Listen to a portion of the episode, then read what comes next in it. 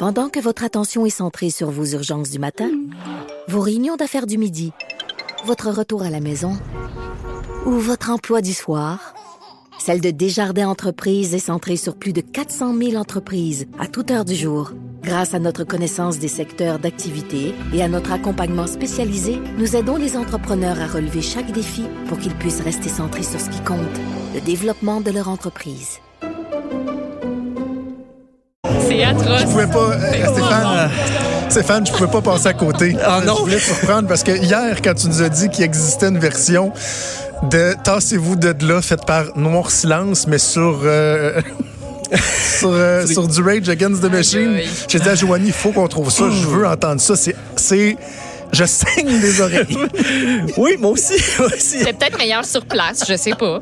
Je, j'essaie de trouver des points positifs. Hey, c'est spécial, hein? Ah, Plus je l'ai dans la tête Ben, pour je le me- reste de la journée. Je me demande encore, est-ce que c'était un test? On dit on va le tester auprès du public. On va voir. Peut-être si ça réagit bien. Mais je pense que les gens là-bas avaient l'air d'apprécier, ça sautait. Mais après ça, c'est devenu viral pour les mauvaises raisons. Je dirais, là, tout le monde riait de ça. C'était comme un, ça a été le gag pendant 24 heures. Là, je, je pense qu'ils, je pense pas qu'ils vont l'enregistrer. euh, C'est étonnant. OK. Hey, tu nous parles de quoi aujourd'hui? Entre autres, euh, Sheryl Crow, des nouvelles de Sheryl Crow. Ouais, ben une petite euh, révélation quand même, une révélation timide. Elle a avoué que quand elle était euh, choriste avec Michael Jackson en- pour la tournée Bad entre 87 et 89, ben je dis choriste, il y avait même un duo. Elle chantait avant d'avoir sa, sa carrière solo qu'on connaît aujourd'hui. Elle a quand même avoué qu'elle elle voyait des choses étranges se passer. Oh. Elle a attendu parce qu'elle a pas voulu voir le film Leaving Neverland qui est sorti quand même Ouais, plus d'un an. Ça la met très mal à l'aise tout ça et euh, elle dit qu'elle ne regardera pas, elle veut pas voir ce film-là. Elle a, elle a des craintes.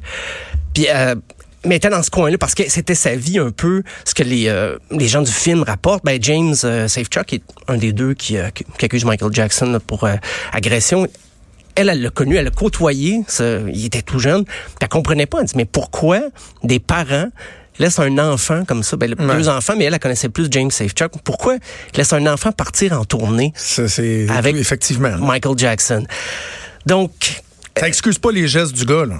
non, c'est ça, mais pas, mais pas, ça pas du des tout. questions pareilles. Puis elle dit, pour elle, elle était déchirée un peu là-dedans parce qu'elle a toujours admiré Michael Jackson comme artiste. Pour elle, c'était dans sa carrière accompagner Michael Jackson sur scène. Et je répète, elle était pas juste choriste. là. À la fin, elle partageait, il y avait des chansons en duo. Donc, pour, pour elle, c'était très déchirant. C'est pour ça qu'elle elle a quand même attendu longtemps avant de parler, parce que ça fait longtemps qu'on lui pose la question comment c'était dans ce temps-là? Parce que les révélations du film euh, datent ça, ça, ça relate un peu l'époque où elle faisait de la tournée avec Michael Jackson. Elle, elle en a pas dit trop, mais euh, on sait qu'elle regardera pas le, le documentaire finalement. Elle veut pas, elle veut pas voir ça. C'est pour elle, c'est un passage de sa vie qui est, ben, qui est, qui sur, sur le plan personnel pour sa Ouais. carrière, ça l'a aidé beaucoup. Mais avec le recul, elle trouve ça triste un peu de, de constater comment ça, ça a tourné malgré tout. Euh, une histoire un petit peu plus, euh, plus fun quand même, euh, avec Oui. un, un enfant de 5 ans, un jeune homme, le petit Taylor, à Belfast, qui est monté sur scène pour accompagner Foo Fighters. Et on sait, il y a beaucoup de groupes qui font ça. Foo Fighters, entre De autres, le plus en fait. plus, ouais, ouais, faire ouais. monter des, des, des, des, des, des gens pour jouer à la guitare ou, ou chanter. Première question que je te pose avant que tu nous parles de ce cas-là en Oui, oui, particulier.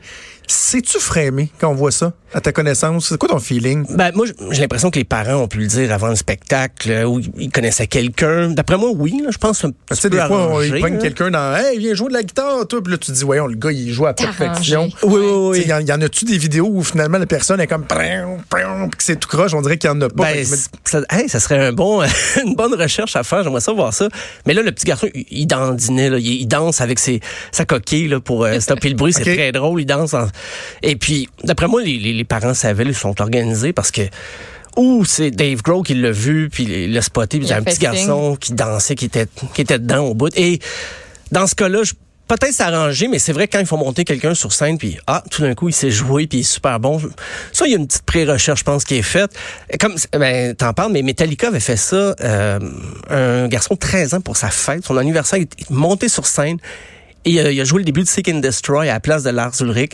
Euh, puis il y avait des gags qui circulaient, disaient, hey, il est meilleur, il est meilleur que Lars Ulrich. oui, parce que Lars Ulrich a. Hein? Ah, il y a une, ben, c'est ça, il y a une Il y en a qui disent qu'il n'a jamais été très bon, mais que ça- Ouais. c'est euh, particulièrement vrai là, depuis quelques années. Hein? Ben, peut-être qu'en un petit peu, mais je suis pas euh, le, le grand spécialiste de. Metallica. Mais euh, le gag, c'était ça.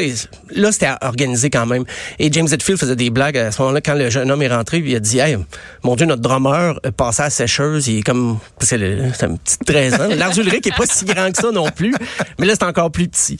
Euh, donc, ben, le, le petit Taylor, c'est, euh, c'était lundi dernier. Je pense qu'il va se rappeler toute sa vie qu'il est monté sur scène avec Foo Fighters. Et ça m'amène aussi à parler, Foo Fighters va enfin sortir un nouvel album. Le dernier date de 2017. Les shows en ce moment, c'est encore de la tournée en supplémentaire Ouais. pour promouvoir l'album de 2017. Ça n'a jamais arrêté. Mais là, ils vont prendre deux mois de congé. euh, je dis congé, mais sûrement qu'ils vont travailler en studio. Et en 2020, probablement un nouvel album. Et ça, c'est pas Dave Grohl, c'est le batteur Taylor Hawkins qui a vendu un peu la mèche. Il y a quelqu'un, il a tiré les verres du nez, puis il a dit ça à Roxanne TV. Il a dit, ben, Dave Grohl arrête jamais d'écrire. Il y a tout le temps euh, des idées de chansons, des petits démos. Il enregistre de quoi sur un coin de table, il écrit. Fait qu'il il pense qu'il y a assez de chansons là-dedans, ou de débauches de chansons, pour faire un nouvel album. Donc, à surveiller en 2020. Euh, Et s'il y a des gens qui se demandent, ça peut ressembler à quoi euh, l'enregistrement d'un album de Foo Fighters, le documentaire sur Netflix. oui, oui, oui. Foo Fighters que moi j'ai adoré, là, que j'ai dévoré.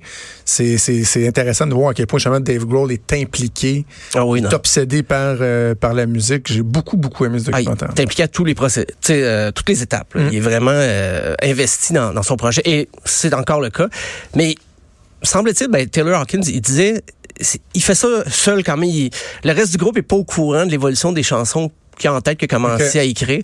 Fait qu'ils vont redécouvrir ça tout le monde ensemble avec le band. Euh, moi, je prédis que ça va être parce qu'il y a un show en décembre, il y, a, il y a deux mois qu'il n'y a pas de spectacle dans la tournée de Foo Fighters. Donc, ça va être deux mois sûrement consacrés à concrétiser ces chansons-là. Et en terminant... Ah euh, oui, j'ai hâte que tu me parles de ça. là. David Hasselhoff. Ah, oui! Je, je me demandais justement, il me semble que ça fait longtemps qu'on n'a pas eu de nouvelles de David Hasselhoff. On ne parle jamais trop de David Hasselhoff, qui, euh, bien sûr, le, le, le, le monsieur, l'acteur emblématique américain qu'on a connu dans Baywatch, K2000. pour- Knight Rider. Ouais, les Est-ce gens... que, euh, euh, Stéphane, j'ai serré la main à David Hasselhoff? Mais- mon Dieu. Je- Ben La même main qui a serré celle de Marcus Mumford a serré celle De- de, David Hasselhoff. J'étais euh, tout jeune, euh, Knight Rider, je restais à Ville-la-Salle. Moi, je suis né à Ville-la-Salle. Et j'avais, écoute, je pense j'avais avoir, euh, 4, 5, 6 ans. Là, ou je sais pas, on était peut-être déménagé à Laval, peu importe. Et euh, Knight Rider était super populaire. Et à un moment donné, je pense, il y avait-tu un film qui avait été publié, je sais pas trop quoi. Et David Hasselhoff faisait la tournée des Toys R Us. Il y avait une association avec Toys Oh, R Us. wow. Et euh, j'avais été, mes parents, c'était une surprise, nous avaient amené dans le Toys R Us, qui était à quelque part à Montréal. Et j'étais euh, sur les épaules de mon père. Et là, il y avait une parade, il y avait les Tiger Cats, il y avait des personnages de tout ça. Et à la fin, il y avait David Hasselhoff, qui avait un Wow. côte de Ben cuir non. avec dans son dos les petites lumières de, de Ah, kit, là, c'est qui le flashaient. Et euh, ça avait pas, de mémoire, ça avait pas trop l'air d'y tenter d'être là. Mais quand même, il m'a, tapé dans la main. Donc, j'ai eu un contact avec euh, Ah, Michael Knight. Eh, mais je sais pas si... eh ben, Tu te reconnaîtrais peut-être aujourd'hui si... euh, Je pense pas, non. Mais il y a pas, pour le moment, il n'y a pas de spectacle à Montréal, mais il est très populaire en Allemagne, mais aussi en Europe de l'Est. Dans les, il fait des, des- festivals ça. metal, rock, ça hard rock, Voyons metal. Parce que depuis 85, il fait des albums. C'est son 14e, c'est un album de reprise. Mais euh, il va aussi reprendre Here I Go Again de White Snake. Euh, il, va, il va avoir Heroes de Bowie. Et j'ai trouvé l'extrait que moi, je, je m'attendais à pire.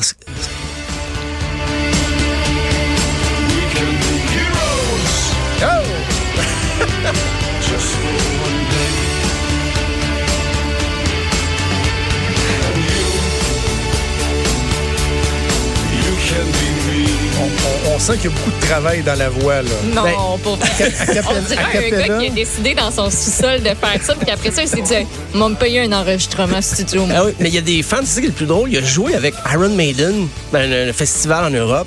Euh, beaucoup de collaborations. Moi, je, m'attendais tellement à pire. Quand j'entends ça, je fais Ah, OK. Un avis que ne partage pas Joanie à la régie, qui, qui trouve que c'est C'est vraiment. pas bon. qui est une musicienne en pair. Mais moi, Mais- en fait, c'est live. Je voudrais l'entendre live. C'est bien beau que des enregistrements du studio Ouais, ouais, ouais. puis euh, du reverb, mais live, ça sonne comment? là? Mais il y, a- il y a même il y a des collaborations étranges sur son prochain album. Il reprend Sweet Caroline de Neil Diamond, mais remixé par Al Jurgensen, le leader de Ministry, donc de l'industriel techno dans le tapis. Ça fait que c'est c'est surprenant les, choix artistiques de, de- de- du monsieur de Baywatch là, sont étonnants. De David Hasselhoff. Mais le plus étonnant, c'est qu'il y a autant de gens qui suivent un acteur de 67 ans Oui. dans des shows. rock. Ça, c'est, euh, ça reste. Moi, je le veux à EV Montréal. Je veux qu'il Oui. vienne à EV Montréal l'année prochaine. Si les promoteurs m'entendent, on veut David Hasselhoff. Je serais curieuse de voir Montréal. le public qui, qui va Ah, justement. Est-ce que tu sais, c'est des fans de rock ou genre des fans de Baywatch? C'est des, Et moi aussi, je me pose la question. disent, oh, je tente Ah, ma ils vont chance. pas là nécessairement pour le produit. Là. Je pense que c'est peut-être pour se, se, se moquer un peu. Hey, merci Stéphane. Ben, on se reparle demain et on se laisse en parlant de mix bizarre. Oui, oui, je veux vraiment qu'on le garde dans la tête. On se laisse là-dessus.